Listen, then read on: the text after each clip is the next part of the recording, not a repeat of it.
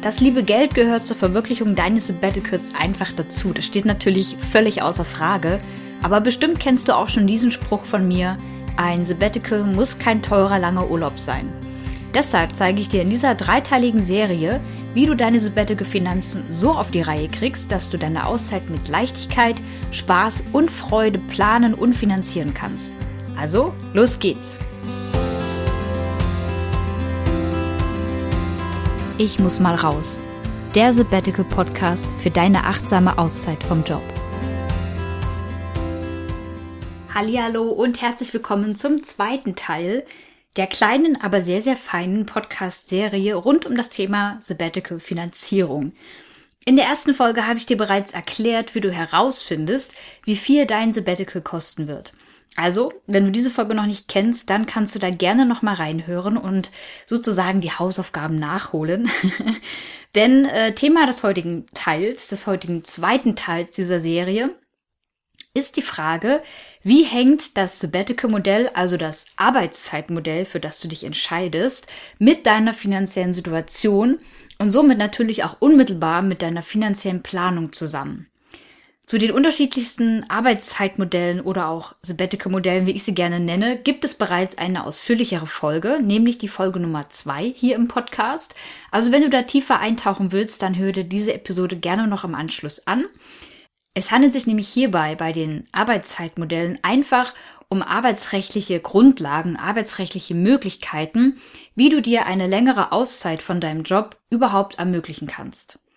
In der heutigen Folge gucken wir uns die Arbeitszeitmodelle hauptsächlich hinsichtlich der Sabbatical-Finanzen an. Also ich werde weniger erklären, was jedes äh, Modell bedeutet, ein Stück weit ja, aber nicht im Detail, sondern wir schauen uns wirklich an, welche Auswirkungen hat welches Arbeitszeitmodell auf deine Finanzen. So ein Sabbatical-Vertrag, der kann natürlich höchst individuell gestaltet sein mit deinem Arbeitgeber, je nachdem, was ihr beide vereinbart, worauf ihr euch einigt. Eines der am häufigsten gewählten Modelle ist und bleibt allerdings das sogenannte Teilzeitmodell. Hier wird über einen bestimmten Zeitraum vereinbart, dass du in Teilzeit bezahlt wirst, aber in Vollzeit anwesend bist. Oder du bist in Teilzeit anwesend und wirst mit noch wenigeren Stunden sozusagen in Teilzeit bezahlt. Mit deiner Vorleistung, die dadurch ja entsteht, ermöglichst du dir dann eben deine bezahlte Freizeitphase von meistens mehreren Monaten und erhältst in dieser Zeit eben auch weiterhin dein Teilzeitgehalt.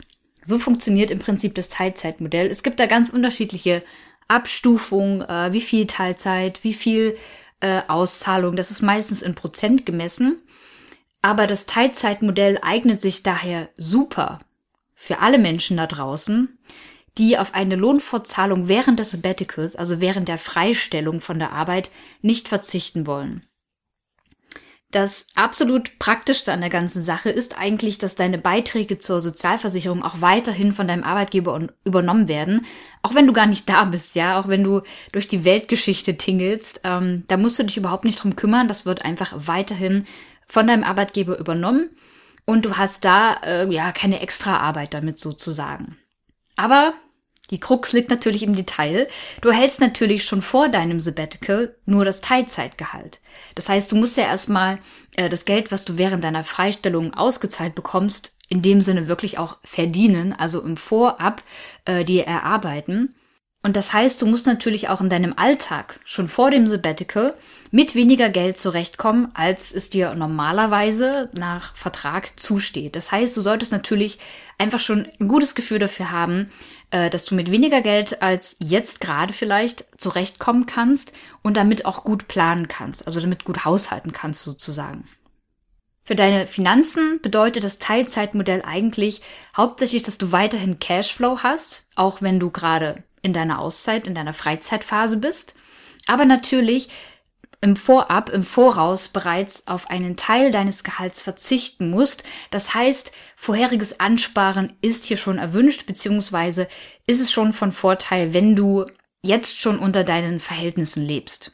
Ja, also wenn du nicht äh, jedes Mal zum Monatsende auf plus minus null bist oder im schlimmsten Fall sogar im Minus, ähm, dann hast du hier definitiv Optimierungsbedarf. Ganz ähnlich wie mit dem Teilzeitmodell verhält es sich auch ähm, mit Vereinbarungen, in denen du über einen ausgemachten Zeitraum deine Arbeitszeit einfach reduzierst und zum Beispiel remote arbeitest, also aus der Ferne eben. Du bist dabei vielleicht auf Reisen, du machst äh, irgendwo ein Projekt oder wo auch immer. Du bist eben nicht wie herkömmlich im Job, im Büro jeden Tag da, sondern du reduzierst eventuell deine Arbeitszeit auf wirklich ein, ein Minimum, sagen wir 15, 20, vielleicht 25 Stunden im Monat, sodass du, äh, pro Woche, nicht im Monat natürlich, also auf 20 Stunden, 25 Stunden pro Woche, sodass du viel mehr Zeit hast, um zum Beispiel, wo immer du dich gerade aufhältst, äh, in Portugal die Sonne zu genießen, was auch immer du machen möchtest. Auch hier bekommst du natürlich weiterhin dein Gehalt gezahlt, aber natürlich deutlich weniger als äh, in deiner Vollzeitbeschäftigung. Und du bist natürlich auch weiterhin arbeitstätig, obwohl du vielleicht gerade durch die Welt reist. Das heißt, auch das musst du als ähm, Arbeitnehmer, der sich so eine ja, Vereinbarung aushandelt mit dem Arbeitgeber, das musst du natürlich abkönnen. Ne? Also du musst schon, äh, auch wenn du in Thailand bist, auch wenn du in Portugal bist, in Australien, wo auch immer, du musst natürlich trotzdem deinen arbeitsrechtlichen Pflichten nachkommen. Ja, das kann manchmal auch ein bisschen kollidieren, wenn du zum Beispiel Meetings hast. Äh, da kann es sein, dass du zeitversetzt natürlich äh, an den Meetings teilnehmen musst. Ähm, und aufgrund der Zeitverschiebung kann das sein, dass das Meeting am Nachmittag in Deutschland stattfindet, du aber gerade in Australien sitzt und bei dir ist vielleicht spät am Abend, früh am Morgen, wie auch immer, wo du dich gerade befindest auf der Welt. Ja, also wenn das für dich eine Option ist, warum nicht? Aber auf jeden Fall solltest du das mit im Hinterkopf behalten. Und für deine Finanzen bedeutet das dieses in Teilzeit auf Remote arbeiten natürlich weniger Gehalt während deines Sabbaticals und du solltest auch hier vorab schon rechtzeitig anfangen mit Sparen und vor allem anfangen mit Planen. Ja, also hab sowas im Kopf wie, es kann sein, dass ich dann in den Abendstunden arbeiten muss oder in den ganz frühen Morgenstunden, je nachdem, wo du dich befindest, aufgrund der Zeitverschiebung. Und du sollst natürlich auch trotzdem für deinen Arbeitgeber in der Zeit ein Stück weit erreichbar sein. Ein absolut krasser Kontrast zu diesen ganzen Teilzeitmodellen, die ich dir jetzt hier mal angerissen habe, ist natürlich die unbezahlte Freistellung, also ein unbezahlter Sonderurlaub. Hier wirst du, wie der Name schon sagt, für eine bestimmte Zeit komplett von deinen Pflichten als Arbeitnehmerin befreit. Du erhältst aber natürlich während dieser Zeit auch kein Gehalt. In der Regel musst du dich hier auch selbst um die Beiträge zur Sozialversicherung kümmern. Du hast also anfänglich hier etwas mehr Arbeit damit. Du musst dich da einlesen, was muss ich wo anmelden, äh, hast da ein bisschen mehr zu tun von deiner Seite aus. Dafür hast du natürlich keine Ansparphase, in der du bereits auf einen Teil deines Gehalts verzichten musst. Für deine Finanzen heißt das, du solltest vorher schon ein Budget für dein Vorhaben auf die Seite gelegt haben und vor allem dabei auch deine Ausgaben während der Auszeit nicht vergessen, vor allem die Fixkosten zu Hause. Ne? Das war schon Thema in der ersten Folge dieser kleinen Reihe, aber ich erwähne es hier gerne nochmal. Vergiss die Fixkosten nicht, denn wenn du, sagen wir, ein halbes Jahr Sonderurlaub hast, unbezahlten Sonderurlaub, dann kriegst du halt auch ein halbes Jahr lang nichts von dem Gehalt, was dir sonst in deinem Angestelltenverhältnis zusteht, ausgezahlt. Ja, also du solltest hier einfach schon wirklich im Voraus planen, relativ genau auch in die Finanzplanung reingehen, dass du am Ende keine böse Überraschung hast, weil dir am Ende dann doch irgendwie Budget fehlt und ähm, ja, du dich verkalkuliert hast. Gleiches gilt natürlich auch für das Thema Kündigung. Ja, auch die Kündigung ist eine Möglichkeit, sich eine längere berufliche Auszeit zu ermöglichen. Ähm, wobei natürlich das Sabbatical eigentlich darauf abzielt, dass du eine Pause machst und nach der Pause in deinen Job auch zurückkehrst. Dennoch möchte ich das Thema Kündigung auch hier nochmal ansprechen, wenn du mental bereit bist, ja, wenn du die Entscheidung getroffen hast, ich möchte kündigen, um mir meinen Traum vom Sabbatical zu verwirklichen, dann wirst du dir, davon gehe ich jetzt mal aus, höchstwahrscheinlich schon ausreichend Gedanken um deine finanzielle Lage gemacht haben. Du hast mit ziemlicher Sicherheit bereits einen Notgroschen angespart, also einen finanziellen Rettungsschirm, nenne ich es mal, der bei ungeplanten größeren Ausgaben für dich einspringt. Ja, was sind ungeplante größere Ausgaben? Äh, zum Beispiel eine unerwartete Autoreparatur oder ein Haushaltsgerät gibt den Geist auf, die Waschmaschine, der Geschirrspüler, irgendwas Größeres. Ähm, vielleicht auch, wenn du Hausbesitzerin bist, äh, irgendeine Reparatur am Haus, ja. Ich glaube, da hat man sowieso immer noch so einen Riesenbatzen an äh, Rettungsschirm, als finanzieller Rettungsschirm für solche ungeplanten Fälle. Ähm, irgendwas geht kaputt. Vielleicht ist es aber auch eine Steuerrückzahlung, mit der du nicht gerechnet hast, ja. Ähm, es sind also alles Fälle, so ungeplante größere Ausgaben, wozu dieser Rettungsschirm da ist, damit du nicht ins Depot rutscht, damit du nicht einen Kredit aufnehmen musst. Kurzum, damit du keine Schulden machen musst, um äh, die Sache, die da gerade ansteht, bezahlen zu können. Dafür ist der Notgroschen da und deshalb sollte der Notgroschen natürlich auch nicht fürs Reisen oder für ähnliches ausgegeben werden, für ein teures Coaching oder so, sondern dafür, für Reisen, Coaching, was immer du machen willst in deiner Auszeit, solltest du eben rechtzeitig einen Spartopf eröffnet haben, auf den du einfach regelmäßig dann Geld einzahlst. Auch das Thema Elternzeit möchte ich hier nochmal mit in den Ring werfen, denn tatsächlich ist die Elternzeit das einzige Arbeitszeitmodell ähm, von denen, die ich hier immer wieder aufzähle, auf die du wirklich ein Recht hast, wenn du natürlich frisch gebackene Mama oder frisch gebackener Papa bist. Eine garantierte Elterngeldzahlung liegt derzeit bei maximal 14 Monaten. Ich glaube, die Maximalsumme, die man äh, bekommen kann an Elterngeld, ist 1800 Euro netto. Aber nagel mich nicht drauf fest, ich bin keine Elterngeldexpertin. ähm, es gibt aber auch die Möglichkeit, Elterngeld Plus zu beantragen.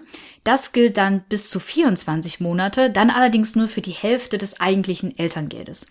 Ja, also das Elterngeld, was dir zusteht, wird dann halbiert, aber dann eben nicht auf 12 oder 14 Monate ausgezahlt, sondern auf 24 Monate, also ganze zwei Jahre.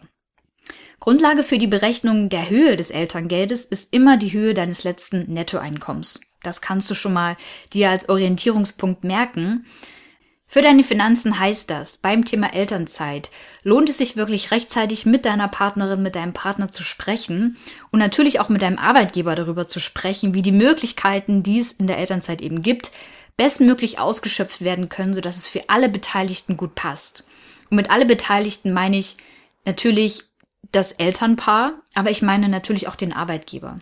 In der Elternzeit beziehen du und oder dein Partner, deine Partnerin Elterngeld, welches jedoch niedriger ist als das vorherige Nettoeinkommen. Das heißt, ja, in der Auszeit bekommst du weiterhin Geld ausgezahlt, du hast da einen rechtlichen Anspruch drauf, aber natürlich ist das geringer als dein bisheriges Einkommen. Das heißt, auch hier lohnt es sich, wirklich rechtzeitig mit der Planung äh, anzufangen, sofern das natürlich möglich ist. Äh, ich weiß, dass Familienplanung nicht immer auch wenn das Wort Plan drin steckt, nach Plan verläuft. Aber trotzdem, ähm, wenn das eine Option ist, ähm, über die ihr als Paar nachdenkt, dann ist es hier sinnvoll, natürlich rechtzeitig ein Budget festzulegen für die gemeinsame Auszeit als Familie und hier natürlich auch rechtzeitig darauf einzuzahlen. Wenn ich das Thema Elterngeld, Elternzeit und so weiter mehr interessiert. Wie gesagt, ich bin keine Expertin dazu, deswegen alle Angaben ohne Gewähr, wie man so schön sagt.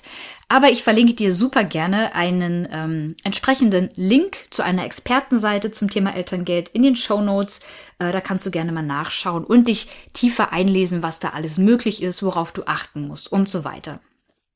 Damit sind wir auch schon am Ende der Übersicht über diese Sabbatical-Modelle angekommen. Ich fasse gerne nochmal für dich zusammen, was denn jetzt das Fazit von diesen ganzen unterschiedlichen Modellen ist und wie sie sich auf deine finanzielle Planung auswirken können. Wenn du dich für ein Sabbatical-Modell entscheidest, solltest du eben auch schon an deine Finanzplanung denken. Und egal für welches Modell du dich letztendlich entscheidest oder was du mit deinem Arbeitgeber aushandeln kannst, manchmal trifft man sich ja wirklich in der Mitte und dann ist es so ein Kuddelmuddel aus eigentlich, ähm, ich sag mal, zwei oder drei Arbeitszeitmodellen, die ich dir jetzt hier schon genannt habe. Du solltest in jedem Fall rechtzeitig einen Spartopf, ein Sparkonto, was auch immer, für dein Sabbatical einrichten.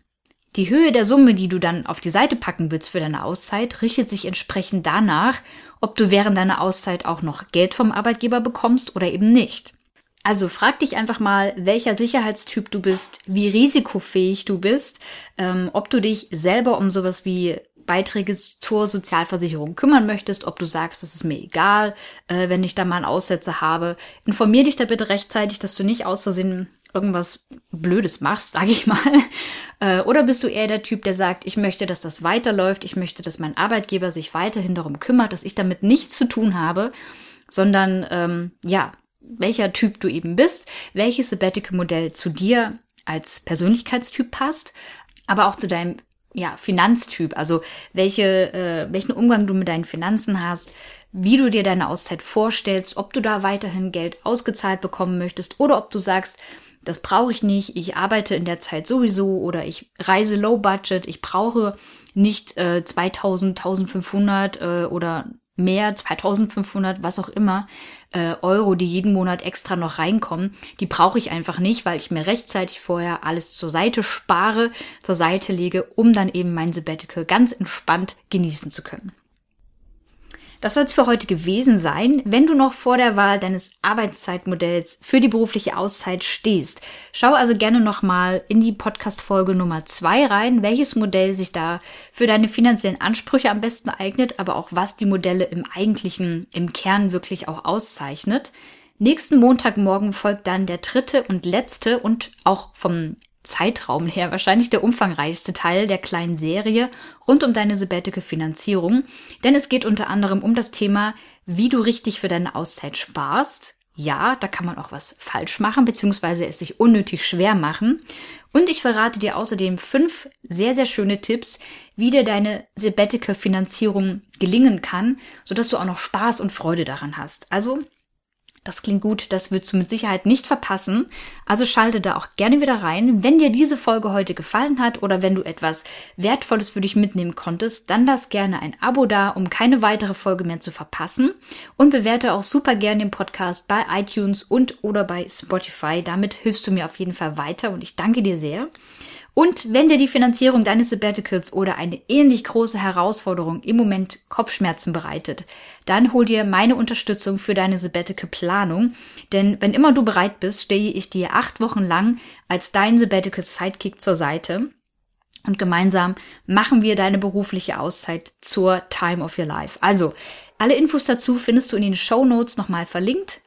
Ich nenne dir den Link auch gerne nochmal. Das ist ich muss mal raus.de slash sabbatical-begleitung. Da findest du alles rund um die 1 zu 1 Begleitung. Ich wünsche dir jetzt noch einen wunderschönen Tag. Wir hören uns in der nächsten Folge wieder im dritten Teil der kleinen Serie rund um deine Sabbatical Finanzierung. Bis dahin, ciao, ciao und sayonara. Wie cool, dass du dir diese Podcast-Folge bis zum Ende angehört hast. Wenn du jetzt Bock hast, in die Umsetzung zu kommen und dir deinen Weg ins Sabbatical ebnen willst, dann schau mal in die Show Notes. Dort findest du den Link zu meinem Minikurs. In diesem Minikurs erfährst du, welche ersten Schritte für deine ganz persönliche achtsame Auszeit wirklich wichtig sind und vor allem, wie du sie direkt umsetzen kannst. Und alles, was du dazu brauchst, ist deine E-Mail-Adresse und jede Menge Bock auf Umsetzen. Schau also gerne vorbei auf ich muss mal raus.de slash Minikurs und melde dich an. Ich freue mich, wenn ich dich ein Stück auf deinem Weg ins Sabbatical begleiten kann.